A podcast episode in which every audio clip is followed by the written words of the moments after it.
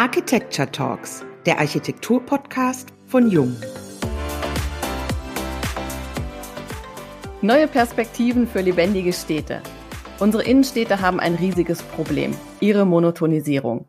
Waren es erst die hohen Mieten, kam dann das Online-Geschäft hinzu, das den stationären Handel immer stärker bedroht.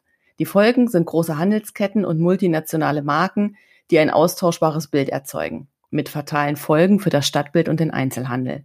Anfang des Jahres hast du die Studie Retail in Transition veröffentlicht, die nicht nur in der Fachwelt Aufmerksamkeit erregte. Sie stellt unterschiedliche Stadtszenarien dar, die ihr als Architekten weltweit im Austausch mit Zukunftsforschern, Wissenschaftlern und Stadtplanern entworfen habt. Sie scheinen für die Zeit nach der Krise wie gemacht. Welche Perspektiven sich daraus für die Stadt ergeben, darüber sprechen wir, Wiebke Becker und Nicole Heppner, heute mit unserem Gast Kaspar Schmitz-Moorkramer. Herzlich willkommen. Dankeschön. Mit über 100 Mitarbeitern gehört das Büro Kaspar, das 2019 aus dem 2004 gegründeten Büro Meier Schmitz Moorkramer hervorging, mit Sitz in Köln und Hamburg zu den größten Büros in Deutschland. Die Architektur von Kaspar ist vom Leitgedanken Maßstab Mensch geprägt. Sie reagiert auf die digitale Transformation und begreift Stadtquartiersplanung, Stadtreparatur und Innenarchitektur als Chance, um individuellen Raum für die optimale Entfaltung des Menschen zu schaffen. Hallo und herzlich willkommen beim heutigen Jung Architecture Talks Podcast. Schön, Kaspar, dass du heute bei uns bist. Ich freue mich sehr, dass ihr mich eingeladen habt. Die Pandemie hat wie ein Brennglas gewirkt und die Schwachstellen der Monostrukturen gnadenlos offengelegt. Kaspar, was genau läuft da schief? Wie du es gerade eingangs gesagt hast, Wiebke läuft genau das schief, was vorher schon äh, schief gelaufen ist. Es wird jetzt einfach nur noch ein Stück sichtbarer. Und mhm. ähm, der Grund, warum wir uns vor jetzt gut zweieinhalb Jahren angefangen haben, mit dem Thema Retail in Transition zu beschäftigen, ist ja, dass wir gesehen haben, dass der Handel beziehungsweise der Handel in der Art und Weise, wie er sich in den Städten darstellt, ähm, kein nachhaltiges Konzept mehr ist. Es gibt Veränderungen, die durch die Digitalisierung ähm, aufgezeigt wurden, die wir allerdings auch als Chance begriffen haben. Und tatsächlich ist es so, dass wir auch in der, in der, in der Monostruktur, die der Handel in unseren Innenstädten teilweise äh, zeigt, ein städtebauliches Problem sehen, mhm. dass Attraktivität verloren geht und dass äh, das Nutzerverhalten sich auch extrem verändert hat wir gehen heute eben nicht mehr in die Stadt, weil wir Dinge einkaufen müssen, sondern wir suchen ein Erlebnis. Und den reinen Bedarfseinkauf können wir eben auch digital abbilden. Das Erlebnis hat aber ganz andere Anforderungen. Du hast gerade die Digitalisierung äh, erwähnt und die erhält ja gerade einen enormen Schub und Auftrieb. Welche Chancen verbinden sich damit für die Architektur und die Stadtentwicklung? Tatsächlich ist es so, dass jede Veränderung immer auch eine Chance für die Architektur ist. Oder für uns Architekten das ist auch ein bisschen, bisschen böse gesagt. Wenn sich was verändert, muss leider auch gebaut werden. Das ist dann eben so. Ähm, aber die Chance, die wir tatsächlich sehen, ist, ähm, dass im Endeffekt das, was wir an den Innenstädten kritisieren, die starken Monostrukturen, dass die aufgebrochen werden, dass äh, die Stadt der Zukunft sicherlich eine hybride äh, Nutzungsstruktur haben wird, während das heute äh, eben sehr stark von Monostrukturen bestimmt ist. Insofern sind wir davon überzeugt, dass ähm, es erstens Veränderungen in dem Bereich geben wird, weil das sehen wir ja schon längst, dass der ja. Handel nicht mehr so funktioniert, wie mhm. er funktioniert hat. Und zweitens sind wir aber auch davon überzeugt, dass das der Lebensqualität und auch dem Menschen am Ende des Tages dienen wird, weil unsere Städte werden menschennäher und lebenswerter. Damit erfolgt ja dann automatisch schon eine stärkere Belebung der, der Außenbereiche auch, ne? Das Absolut. würde ja das mit sich bringen. Genau, das ist auch ein Thema, sicherlich, äh, was die Pandemie jetzt nochmal aufgezeigt hat. Ich denke, dass wir gerade auch in Deutschland großen Nachholbedarf haben bei der Gestaltung unseres öffentlichen Raums und auch bei der mhm. Wertschätzung unseres öffentlichen Raums. Und ähm, auch dort ähm, sehen wir so mal, großen Veränderungsbedarf. Und ich möchte da gerne äh, jemanden zitieren, Jan Gehl, einen der prominentesten Städtebauer ähm, und auch Stadttheoretiker äh, der letzten 50 Jahre, äh, der sagt, first life, then spaces, then buildings. Und ich glaube, mhm. auch wir als Architekten und Stadtplaner müssen uns darüber im Klaren sein, äh, dass wir im Endeffekt die Bühne für das Leben bauen, ähm, aber es nicht nur um die Architektur selber geht, sondern vor allen Dingen um das, was eben auch in diesem öffentlichen Raum mhm. und dann eben auch in dem halböffentlichen Raum und in dem privaten Raum selber dann geschieht. Ja. Die Holländer machen uns das ja ganz schön vor. Die haben ja da eine andere ja, Kultur des ähm, äh, städtebaulichen Außenraums und auch letztendlich des, des sich draußen auf, Aufhaltens. Ähm, wenn ich mir das mal überlege, die sitzen ja im Oktober, November nach wie vor alle draußen, ne? Was wir hier eher weniger sehen. Oder? Wobei, ja, da würde ich, da würde ich fast schon widersprechen. Ich, wenn ich so zurückdenke ähm, an meine Kindheit oder auch an meine Jugend, Außengastronomie, die war ja tatsächlich äh, im Juni bis äh, maximal im September irgendwie draußen. Mhm. Mittlerweile ist es ja tatsächlich ganzjährig. Äh, ich glaube, das Bild, wie sich Deutschland auch darstellt und wie sich deutsche Städte darstellen, hat sich auch deutlich verändert. Und ähm, ich glaube tatsächlich, wir haben ja irgendwann mal auch die These aufgestellt, das Innen ist das neue Außen, das Außen ist das neue Innen, dass mhm. ähm, für alle Lebensbereiche die Verquickung von Innen und Außen ganz, ganz wichtig ist. Das tun wir ähm, selbstverständlich beim Handel und ähm, in den Innenstädten. Das tun wir aber auch im Bereich des Büros, äh, wo uns immer wichtiger ist, dass wir Innenbereiche auch mit Außenbereichen verknüpfen. Selbstverständlich auch beim Wohnen, weil wir ähm, den Außenbereich als das erweiterte Wohnzimmer eben mit ansehen. Insofern ähm, gebe ich dir recht, dass es sicherlich andere Kulturen gibt, die das ähm, noch stärker leben. Äh, aber da würde ich vielleicht eher sogar den Blick in Richtung Südeuropa wenden, wo ich dann doch immer auch erstaunt bin, dass wenn man in Spanien oder Italien, äh, teilweise auch in Griechenland und Co. unterwegs ist, mit wie viel Sorgfalt äh, und sicherlich auch finanziellem Aufwand der öffentliche Raum auch angelegt und äh, gewertschätzt wird. Und mhm. ich bin dann manchmal etwas ja, vielleicht auch verärgert, wenn ich sehe, dass wir äh, in Deutschland sagen, wir müssen neue Bäume pflanzen und dann pflanzen wir ähm, im Endeffekt kleine Stängelchen. Ähm, und ähm, das ist dann doch sehr schade, wenn ich sage, ich habe eine Gesamtinvestition, die vielleicht in einem Stadtquartier gelaufen ist, irgendwie von äh, 100 Millionen Euro und am Ende des Tages äh, habe ich ein Budget für Bäume von 30.000 Euro. Äh, das passt halt irgendwie nicht. Und ich glaube, da schieße ich mir wahrscheinlich ins eigene Knie. Äh, aber da habe ich das Gefühl, dass die Zunft unserer Freianlagen deutlich zu kurz kommt und äh, man vielleicht überlegen muss, wie man Budgets dort auch anders äh, ja. umschichten kann. Mhm. Ich würde gerne nochmal auf das Thema Erlebnis, was du gerade erwähnt hast, kommen. Wir kaufen heute nicht mehr nach Bedarf ein, weil wir etwas benötigen, sondern wir kaufen ein, weil wir ein Erlebnis haben wollen. Das ist ja ein Punkt auch aus eurer Studie. Aber wie passen denn Erlebnis und Stadtumbau zusammen? Die passen hervorragend zusammen, weil äh, das Sehr genau, gut.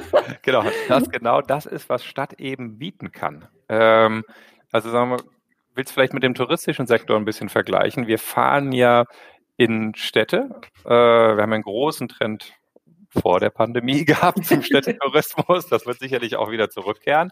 Ähm, wir fahren ja in die Städte, weil wir ein Erlebnis suchen. Und das tun wir natürlich im Großen mit den Reisen, die wir machen, aber das machen wir natürlich auch im ja. Kleinen, wenn wir eben am Wochenende beschließen oder auch in der Woche beschließen, dass wir in die Stadt gehen. Und nochmal, wenn ich platt gesagt ein paar Socken und ein T-Shirt kaufen muss, kann ich das wunderbar auch am Sonntag äh, noch schnell im Internet machen. Ist im Übrigen ganz interessant, wann auch ähm, im digitalen Handel die meisten Einkäufe passieren. Tatsächlich ist es so, dass der Sonntag dort nicht der unbeliebteste Tag ist äh, und auch die späten Abendstunden. Ähm, aber ein Beratungsgespräch, ein auch gastronomisches Erlebnis oder ähnliches, ähm, das kann ich natürlich digital in der Form nicht abbilden. Und das ist natürlich mhm. die Stärke der Stadt. Und ich glaube auch, dass die Städte untereinander stärker miteinander konkurrieren werden, denn es geht ja auch um die Frage, in welche Stadt bewege ich mich ähm, denn, wenn ich in die Stadt gehe? Mhm. Also ich zum Beispiel lebe ja ähm, außerhalb von, von Düsseldorf und arbeite in Köln. Das heißt, für mich ist es ja tatsächlich eine Frage, in welche Stadt fahre ich denn heute und wo suche ich das Erlebnis? Und ähm, ich glaube, die Städte sind auch gut beraten, wenn sie für sich selber eine eigene DNA und eine eigene Identität entwickeln und diese auch stärken. Ich glaube, auch da hat der Handel ähm, sicher dazu beigetragen, dass die Städte, und das ist ein weltweites Phänomen, sehr gleichmäßig geworden sind, weil natürlich die Läden und die Handelsketten Wert darauf legen, dass sie sich überall auch gleich darstellen und der Kunde mhm. natürlich alles schnell findet. Das mag für den einzelnen Einzelhändler auch hundertprozentig sinnvoll sein und verständlich. Für das Stadtbild und die Frage, wie baut eine Stadt ihre eigene Identität aus, ist es aber sehr schädlich. Wenn wir nochmal auf die Städte jetzt zurückkommen, du hast in deiner Studie die Städte Köln, Frankfurt am Main und München. Dafür habt ihr konkrete Szenarien entworfen. Warum genau diese drei Städte und was sind vielleicht die Gemeinsamkeiten oder auch die Unterschiede zwischen den drei Städten? Wir haben tatsächlich uns diese drei Städte ausgesucht, weil es Städte sind, mit denen wir eng verbunden sind und äh, die wir sehr gut kennen. Wir hätten das Szenario allerdings gut auch sagen auf alle weiteren Städte sagen wir, noch ausbreiten können. Aber ich vermisst da ja so ein bisschen den Norden, ne? Ja, ja, ja, genau. Wir haben tatsächlich, also irgendwann ist natürlich so, dass du sagst, du musst jetzt auch mal irgendwann mit der Studie rauskommen. Äh, tatsächlich hat, wollten wir uns, hätten wir uns gerne auch mit der Mönckebergstraße in Hamburg und mit der Schadowstraße in Düsseldorf äh, beschäftigt, weil die meiner Meinung nach alle die gleichen Themen haben. Wir haben uns ja die mhm. großen ähm, Handelsstraßen vorgenommen. Wir haben uns nicht, wir haben uns tatsächlich auf die Zentren fokussiert. Wir haben uns auf die großen Straßen, eine Schildergasse, ähm, eine Zeil, ähm, also eine Kaufingerstraße ähm, bezogen, weil wir gesagt haben, das sind erstmal die großen Zentren, die für uns interessant sind in dieser Studie und wo wir als erstes diese Veränderungen eben auch sehen äh, und die sicherlich auch am härtesten von mit dieser Veränderung betroffen sind. Was diesen Straßen allen gemein ist, dass sie eben sehr stark vom puren Handel äh, geprägt werden. Was ihnen auch gemein ist, ist, dass ähm, die meisten Händler, die dort in diesen Straßen ansässig sind, ähm, mehrgeschossigen Handel betreiben, sprich, ähm, dass du Beispiel ähm, in Köln zum Beispiel C&A oder P&C, die teilweise über vier bis äh, sechs Etagen äh, sich nach oben äh, hochvertikalisieren. Ähm, was ihnen auch gemein ist, dass sie nicht bekannt sind für andere Nutzungen. Also eine Büroadresse Zeil wäre eine ganz ungewöhnliche Adresse, mhm. ähm, obwohl es dort auch Büros gibt. Äh, was ihnen auch gemein ist, ist, dass äh, sie alle über ein relativ schwaches und nicht besonders attraktives gastronomisches Angebot zum Beispiel verfügen, dass sie alle äh, auch kein kulturelles Angebot finden. Ähm, es gibt vielleicht in Köln eine kleine Ausnahme an der Schildergasse mit der Antoniterkirche, wo mal ähm, sagen, ein kirchliches und auch ein kleines kulturelles Zentrum ist, was irgendwie wie so ein kleiner Kleinod, aber dann auch wie ein Fremdkörper wirkt, was aber eine schöne Bereicherung für so eine Straße auch mal ist. Ähm, also insofern ähm, sind es schon Themen, die, die, die alle sehr, sehr ähnlich sind in den Straßen. Und was wir eben bei allen Straßen sehen, ist, dass sie im Endeffekt ein großes Potenzial haben, weil sie liegen in der Mitte der Stadt, sie haben äh, fantastische Querschnitte, äh, sie sind ein unglaublich spannender städtebaulicher Raum und sie sind alle ähm, im Endeffekt weiter unter ihren Möglichkeiten, was sie eben für die Stadt bieten können. Und ähm, sie sind geprägt, die meisten eben auch von einer ja sehr starken und äh, Gebrauchsarchitektur, die keine klare Identität und auch keine klare Verortung hat. Ihr arbeitet an vielen städtebaulichen Projekten, ja auch mit internationalen Bauherren. Um wirklich etwas zu verändern, braucht es Mut. Auf der einen Seite der Bauherren ähm, und auch der Stadtplanung. Verrätst du uns eure Erfolgsstrategie? ja, ähm, also im Endeffekt, was wir immer, der Ansatz, über den wir äh, an Projekte und auch an Bauherren herangehen, ist, dass wir in den Dialog einsteigen. Wir wollen mhm. ähm, am Anfang des Projektes ähm, in den Dialog mit den Menschen, mit den Stakeholdern.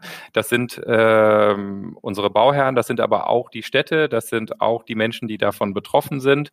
Ähm, das sind auch die Menschen, die wir später für unsere Projekte gewinnen wollen.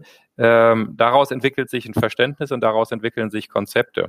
Und ähm, ich glaube, dass Geheimnis unseres Erfolges ist, dass wir unsere Bauherren und die anderen Partner, die wir auf diesem Weg haben, versuchen mitzunehmen und dass wir nicht unsere Konzepte im einsamen Kämmerlein entwickeln, sondern dass wir die anderen daran teilhaben lassen wollen und dass wir uns auch nicht als alleinige Autoren dieser Konzepte verstehen, mhm. sondern sie als ein gemeinschaftliches Werk verstehen und wir haben eben die Freude und die Ehre, das dann auch umsetzen zu dürfen.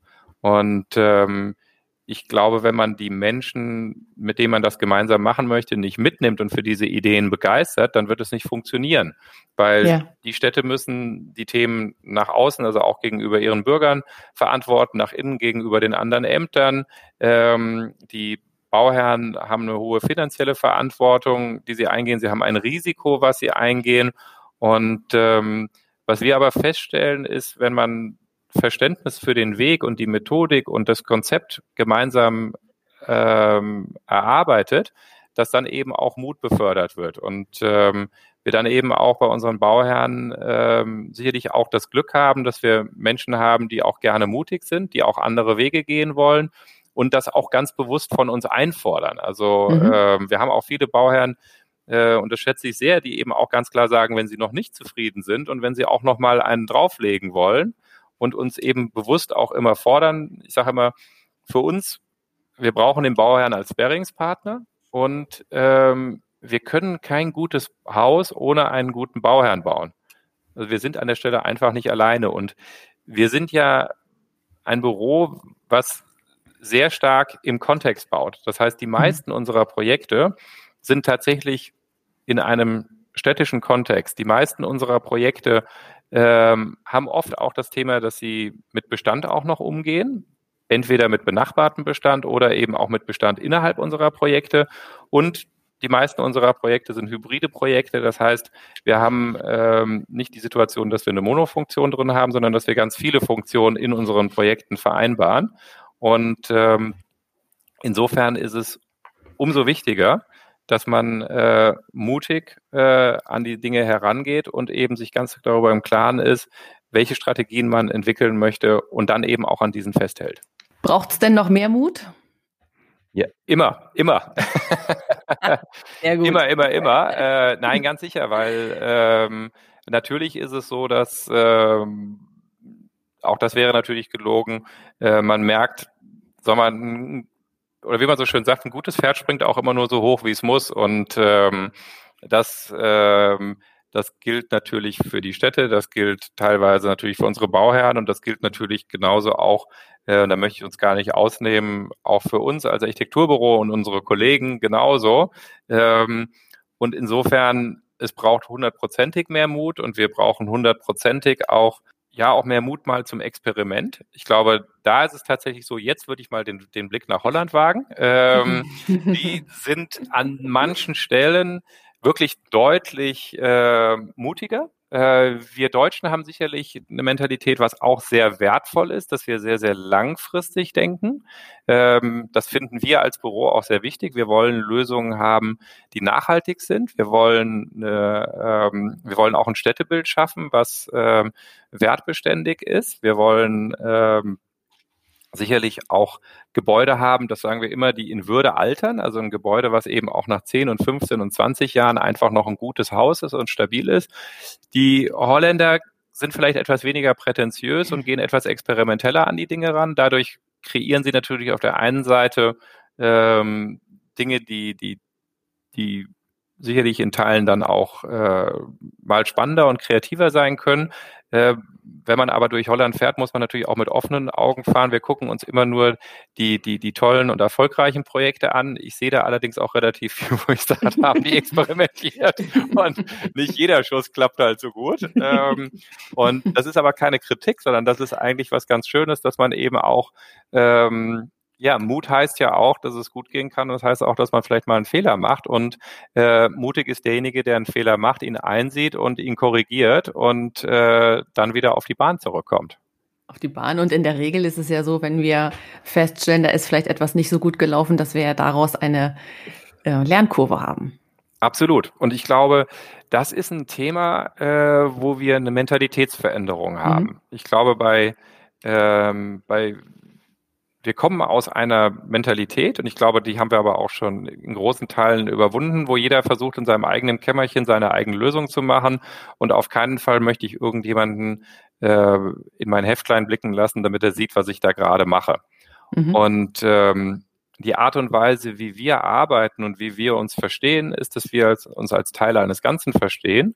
Und wir suchen bewusst Kollaborationen und wir besuch, suchen bewusst den Austausch äh, mit anderen. Und das heißt natürlich auch, dass wir bewusst unser Know-how zur Verfügung stellen und auch keine Angst davor haben, einen anderen an der Stelle schlau zu machen, ähm, weil wir gar kein Problem damit haben, dass äh, andere auch äh, gute Ideen haben.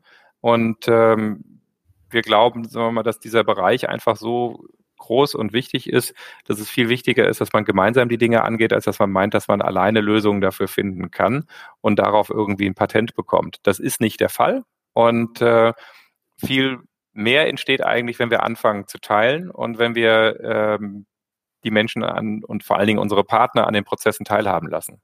Das ist ja bei uns sehr ähnlich, ne? Im Bereich unserer Lösungen. Du hast es gerade gesagt, äh, Langlebigkeit, funktional, das sind ja auch Aspekte, die bei uns eine ganz, ganz wesentliche Rolle spielen. Und auch, was du gerade geschildert hast, Kaspar, sehr frühzeitig in den Dialog zu steigen, um eben dann auch die bestmögliche Lösung letztendlich kreieren zu können. Genau. Und da glaube ich, ist es eben das Schöne an unserer heutigen Zeit, dass wir, glaube ich, viel dialogorientierter arbeiten. Wir ja. arbeiten viel teamorientierter. Wir arbeiten sicherlich auch im Zuge der Digitalisierung haben wir natürlich die Möglichkeit, uns auch viel mehr Informationen und Austausch einzuverleiben, als das mhm. äh, früher der Fall war. Man muss natürlich auch dazu sagen, die Kommunikationsgeschwindigkeit hat sich extrem erhöht. Ähm, das heißt, während früher vielleicht mal ein Feedback drei, vier Tage gedauert hat, dauert es heute noch drei, vier Minuten äh, und man ist schon wieder am Reagieren. ähm, das ist auch nicht ganz stressfrei. Das macht sicherlich auch große Probleme. Äh, aber ich glaube schon, äh, dass es eine tolle Sache ist, dass wir, dass wir offen arbeiten. So arbeiten wir auch bei uns im Büro, so arbeiten wir auch mit dem eigenen Team. Ähm, und das ist auch mein Ansatz, ähm, wie ich versuche, mein Team zu führen. Es ist eben, auch wenn das Büro Kaspar heißt, was äh, zufälligerweise auch mein Vorname ist, dahinter steckt eben ein großes Team. Und es bin selbstverständlich nicht ich alleine, sondern das Büro ist nur so gut wie das Team, äh, was wir eben haben. Du hast ja eben schon den Punkt der Nachhaltigkeit erwähnt. Wenn du dir die Aspekte Ökonomie, Ästhetik und Nachhaltigkeit anschaust, sind das ja scheinbar unvereinbare Gegensätze. Oder vielleicht doch nicht? Oder vielleicht doch nicht. Sicher nicht. Nachhaltig, also ich glaube, der, der Begriff der Nach, wenn man einen, also wir sind gerade dabei, für uns den Begriff der Nachhaltigkeit zu definieren. Ähm, also wir wollen uns tatsächlich mit diesem Thema nochmal auf eine etwas andere Art und Weise auseinandersetzen, weil wir das an vielen Stellen tun. Wir haben Projekte, die, die äh, nachhaltig zertifiziert sind. Wir haben äh, einer der ersten DGNB Platin-Zertifizierungen zum Beispiel für unser Kühlquartier in Düsseldorf bekommen. Wir haben äh, Cradle-to-Cradle-Themen, die wir uns angucken. Wir äh, beschäftigen uns mit ganz vielen Themen und trotzdem glauben wir, dass Nachhaltigkeit nicht eine Etikette sein sollte, die ein Haus bekommt, nur weil es grüne Pflanzen an der Fassade mhm. hat, sondern äh, wir glauben, dass Nachhaltigkeit die Kombination von ganz, ganz vielen Dingen ist. Dazu gehören Themen wie Langlebigkeit, dazu gehören Dinge wie Stabilität, dazu gehören natürlich auch Fragen danach, welchen Energieverbrauch habe ich denn überhaupt, bis ich ein Gebäude erstelle?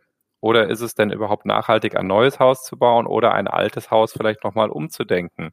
Ähm, nachhaltig ist natürlich auch ein Lebenszyklus für ein Haus zu bestimmen. Nachhaltig ist natürlich auch ähm, zu überlegen, welche Materialien ich verbaue und ob vielleicht am Ende des Lebenszyklus von bestimmten Materialien, sei es jetzt sagen wir mal im Innenausbau oder eine Fassade, wo wir einfach wissen, dass die heutzutage nicht mehr die Lebensdauer haben werden, 100 Jahre plus, äh, dass sich diese Materialien auch wieder ausbauen und wieder auch dem ähm, dem wirtschaftlichen Zyklus wieder zuführen kann.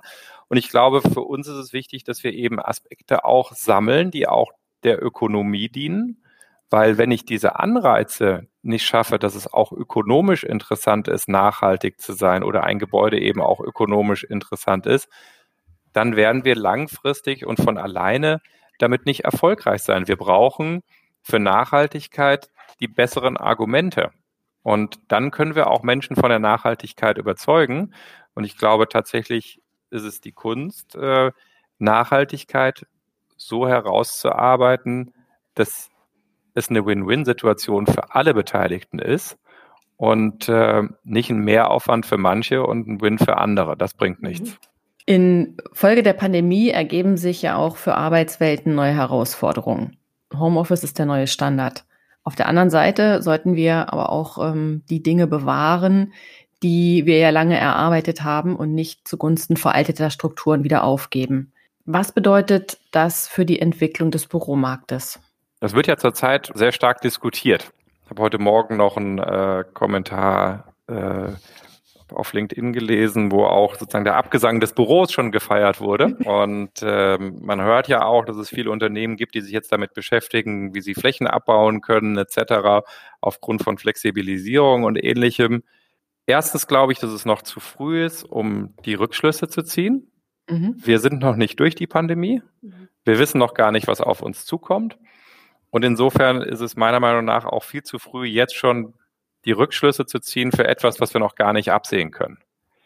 Ich persönlich bin allerdings davon überzeugt, dass wir das Büro nach wie vor brauchen und ich würde sogar noch einen draufsetzen, mehr denn je brauchen. Ich bin auch davon überzeugt, dass Homeoffice in einem gewissen Maße sehr gut funktioniert und ein tolles ergänzendes Angebot ist wir für uns, bei uns im eigenen Unternehmen, aber auch im Austausch mit Kunden oder auch bei Kunden oder auch mit Kunden, für die wir planen, stellen jedoch fest, dass für die Identifikation mit dem Unternehmen auch Anwesenheit ein ganz wichtiger Aspekt ist. Äh, wir sind ganz fest davon überzeugt, dass kreative Prozesse, kommunikationsoffenes Arbeiten, teambasiertes Arbeiten, alles das, worüber wir gerade vorher gesprochen mhm. haben, auch nur dann funktioniert, wenn man zusammen ist. Wir reden einfach anders, wenn wir gemeinsam in einem Raum sind, als wenn wir eben am Telefon sind, wenn wir uns E-Mails schreiben oder auch eine Videokonferenz abhalten. Ich glaube, dass das Thema Videoconferencing eine unglaubliche Hilfestellung ist. Wir werden weiter viel mehr Videokonferenzen machen, als wir das je zuvor gemacht haben. Wir in unserem Bereich werden uns unglaublich viele Planungsbesprechungen, zu denen wir sonst immer angereist sind, ersparen können, in dem Sinne, dass wir viel davon auch digital machen können. Am Ende des Tages bin ich aber fest davon überzeugt, dass wir den persönlichen Austausch brauchen. In der Aufgabe, die wir heute schon kennen, können wir ähm, morgen gut auch von zu Hause aus arbeiten oder in, unserem, in unserer eigenen kleinen Welt. Aber das Spannende, und das ist ja das, was Unternehmen und kreative Prozesse ausmacht, ist, dass wir heute an Dingen arbeiten und morgen Ergebnisse erzielen, von denen wir gar nicht geahnt haben, dass wir sie erzielen werden. Und das passiert eben in dem Austausch, den wir gemeinsam haben.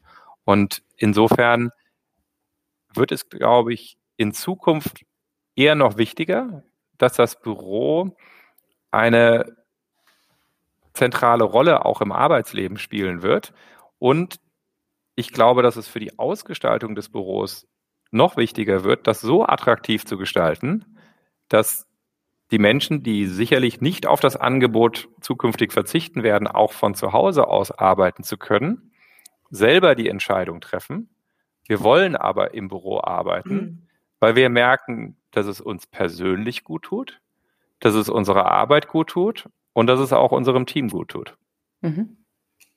Was heißt das denn konkret jetzt? Ich meine, du bist ja auch Arbeitgeber. Wie handhabt ihr im Büro diese neue Normalität? Also bei uns ist es tatsächlich so, dass wir äh, bis ähm, Februar dieses Jahres ähm, in dem, in dem Glauben gelebt haben, dass unsere Arbeit nur vom Büro aus stattfinden kann.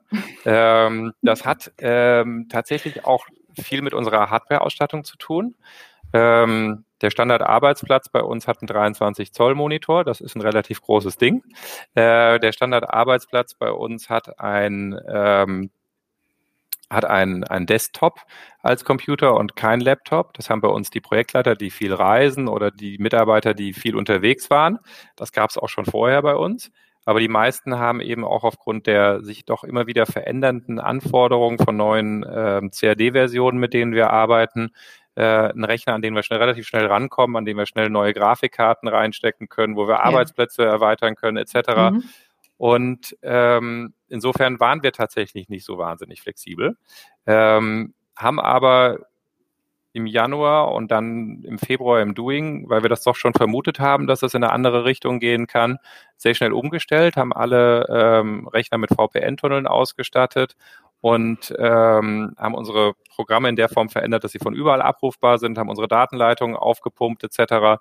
und haben tatsächlich im, im März alle Mitarbeiter nach Hause geschickt. Ähm, mhm. sind dann ganz wenige im Büro geblieben.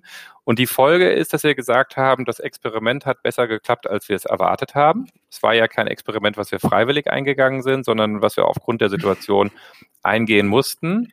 Und tatsächlich haben wir eine Umfrage bei den Mitarbeitern ähm, vor einigen Wochen gemacht, die, äh, in der wir ganz bewusst abfragen wollten, ähm, wollt ihr weiterhin auch äh, die Möglichkeit haben, flexibel zu arbeiten? Habt ihr zu Hause die Möglichkeiten, von zu Hause aus zu arbeiten? Auch das darf man nicht unterschätzen. Nicht mhm. für jeden ist das ja ein Stück Entspannung von zu Hause aus zu arbeiten, sondern das kann ja auch eine unglaubliche Belastung sein, von zu Hause aus arbeiten zu müssen. Ähm, habt ihr die technischen Möglichkeiten, von zu Hause aus zu arbeiten? Und ähm, das Feedback war, war sehr spannend und sehr interessant. Also die meisten Mitarbeiter haben das sehr positiv bewertet, auch diese Möglichkeit zu haben. Die meisten haben aber auch ganz klar geantwortet, also es waren über 80 Prozent, sie können sich das maximal ein bis zwei Tage die Woche vorstellen. Und wir werden damit, äh, wir werden darauf tatsächlich auch reagieren. Wir haben uns ähm, für ähm, eine andere Art der Telefonie entschieden. Wir werden jetzt mit der Telekom eine, äh, mit eine, cloud-basierte Telefonie bei uns einführen, so dass ja.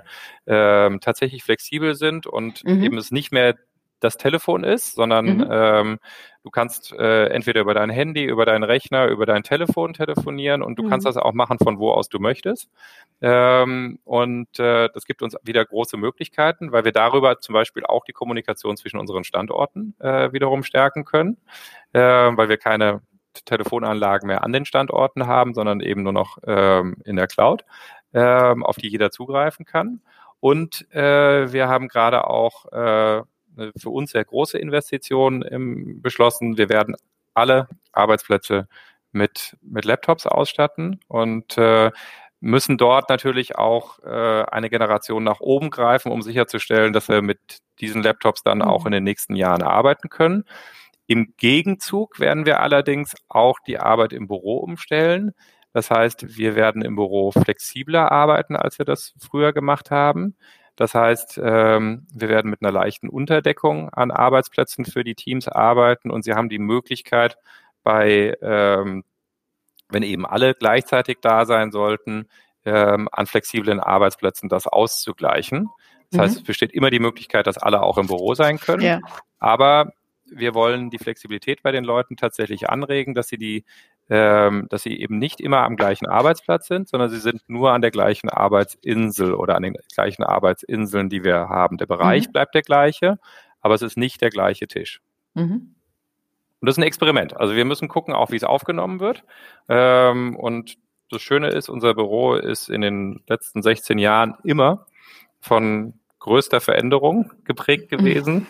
ähm, und äh, ich bin großer Freund von Learning by Doing. Ähm, und wir wollen auch äh, die Teams sich selber organisieren lassen. Ähm, unsere Teams sind Einheiten zwischen fünf und 15 Mitarbeitern. Und äh, wir glauben, dass das dort auch hingehört. Und wir setzen sehr stark auf die Vernunft äh, unserer Mitarbeiter.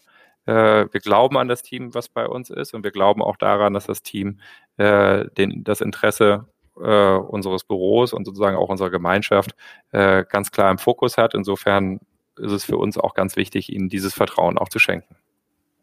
Das klingt sehr spannend und äh, das, was du geschildert hast, glaube ich, dass das auch gut funktioniert. Viel Erfolg dabei. Ja, vielen Dank. Also wir sind, wir sind gespannt. Das ist für uns ein, ein großer Schritt, äh, wirklich ja. ein großer Schritt. Ähm, und er setzt eben wirklich sehr, sehr stark äh, auf die Selbstverantwortlichkeit und ähm, wir glauben aber, damit auf dem richtigen Weg zu sein. Und wir glauben auch, dass es, an sich ist es so, dass wir sagen, wir haben auch nicht, dass wir keine Wahl hätten, das ist Blödsinn, äh, aber wir wollen dort auch ganz bewusst voranschreiten und wir mhm. wollen für unsere Mitarbeiter attraktiv sein und wir wollen natürlich auch für unsere zukünftigen Mitarbeiter denen ein Umfeld geben, wo sie sagen, hurra, ich möchte gerne bei Casper arbeiten, weil mhm. äh, es ist auch kein Geheimnis, wir sind immer auf der Suche, wir sind äh, auch in der Corona-Krise sind wir sogar nochmal um 15 Prozent gewachsen. Tatsächlich sind wir mittlerweile 110 Mitarbeiter. Hm. Ähm, und ähm, es ist eine spannende Herausforderung, auch in der Krise, ähm, die Menschen jetzt bei uns zu integrieren. Und tatsächlich ist das ein Thema, dass wir sagen, zum Beispiel mit Leuten, die neu zu uns kommen, dass die natürlich erstmal vom Büro aus arbeiten. Ähm, und ähm, es macht aber großen Spaß zu sehen, dass das funktioniert. Und ähm, dass zwar alles ein bisschen anders ist, aber es ist in keinem Fall schlechter. Und ähm, wir haben auf keinen Fall äh, den Spaß an der Sache verloren. Das ist das Wichtigste. Freude genau. beim Arbeiten. Sehr schön. Zum Abschluss unseres Podcastes eine architekturfremde Frage. Wenn du dir jemanden wünschen dürftest, mit dem du morgen Mittag dich zum Essen triffst, um genau über dieses Thema, was wir jetzt besprochen haben, sprechen zu dürfen und vor allem auch ja einen wesentlichen Schritt weiter voranzukommen. Wer wäre das? Fang, Fangfrage. äh, nee. Äh, nee. Nee, nee, nee, nee. Ähm, also ich vermute, ich muss mich da selber so ein bisschen heranarbeiten in meinem Denkprozess. ähm, ich vermute, dass es wahrscheinlich jemand eher aus der digitaleren Welt wäre, den ich mir äh, dort gerne als äh, Gesprächspartner suchen würde. Ich habe eine große Bewunderung für Steve Jobs, äh, weil er es geschafft hat, Digitalisierung, Technik und Design miteinander zu verbinden, was natürlich für mich als Architekten und Designer äh, ein unglaublich großes Thema ist, äh, dass mhm. man im Endeffekt, also ich selber komme ja aus einer Zeit, ähm, als ich mal zur Schule gegangen bin in den 80er Jahren, war ja ein Computer was Nerdiges. Ähm, und, Absolut, ja. Und, und daraus Sexappeal zu machen, äh, das finde ich schon mega schick. Ähm, jetzt ist Steve Jobs leider verstorben, deswegen weiß ich nicht, ob ihr mir diesen Wunsch erfüllen könnt. Und wenn das nicht der Fall ist, dann muss ich ehrlicherweise sagen, habe ich in dieser Pandemie oder am Anfang nochmal einen anderen Blick auf Bill Gates gewonnen und ähm, er ist natürlich in seiner, äh, natürlich auch ein absoluter Vorreiter und erzählt allerdings eher zu den nerdigen Typen. er hat, hat, vielleicht weniger den Sexappeal, den, äh, den, den Steve Jobs ausmalen konnte. Was ich aber bei ihm so unheimlich spannend finde, ist, dass er ja auch zwischen der digitalen und der analogen Welt hin und her springt. Er ist ein unfassbar belesener Mensch und ähm, ich glaube, es tut gut, sich mit Menschen auszutauschen. Deswegen würde ich vielleicht gar keinen eigenen Menschen jetzt sozusagen als solches benennen, die eine Makroperspektive haben und einem etwas Größeres, einen größeren Blick mitgeben können. Ähm, und da muss ich ehrlicherweise zugeben, hätte ich eine unglaubliche Neugier, äh, zu sehen, was so einen Menschen antreibt und mhm. äh, wie er selber auch ähm, mit diesen Themen umgeht. Ich hatte witzigerweise äh, ein Interview am Anfang der Corona äh, Krise gesehen und ähm, er erklärte in dem Interview, dass er sich jetzt erstmal mit Microsoft Teams äh, zurechtfinden müsste und dass das auch alles neu für ihn wäre.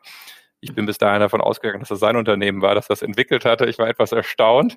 Ähm, aber mir ging es ja in der Situation ähnlich. Insofern fand ich das sehr spannend und äh, zählt sicherlich zu einer der lebenden Persönlichkeiten, die ich unglaublich bewundernswert finde in ihrem Lebenswerk und wo ich einfach gerne mal wissen würde, äh, wie die so mit sowas umgehen. Das ist doch ein schönes Schlusswort. Ich würde sagen, wir bedanken uns für deine Zeit, Kaspar. Es war schön, dass du mit uns in dieses Gespräch gegangen bist. Ja, ganz herzlichen Dank. Hat großen Spaß gemacht. Vielen Dank. Vielen Dank auch von mir und äh, vielen Dank an unsere Zuhörerinnen und Zuhörer. Wenn es Themen gibt oder Redner, die euch interessieren, dann schreibt uns gerne an architekten.jung.de und bis zur nächsten Folge der Jung Architecture Talks, dem Architektur-Podcast von Jung.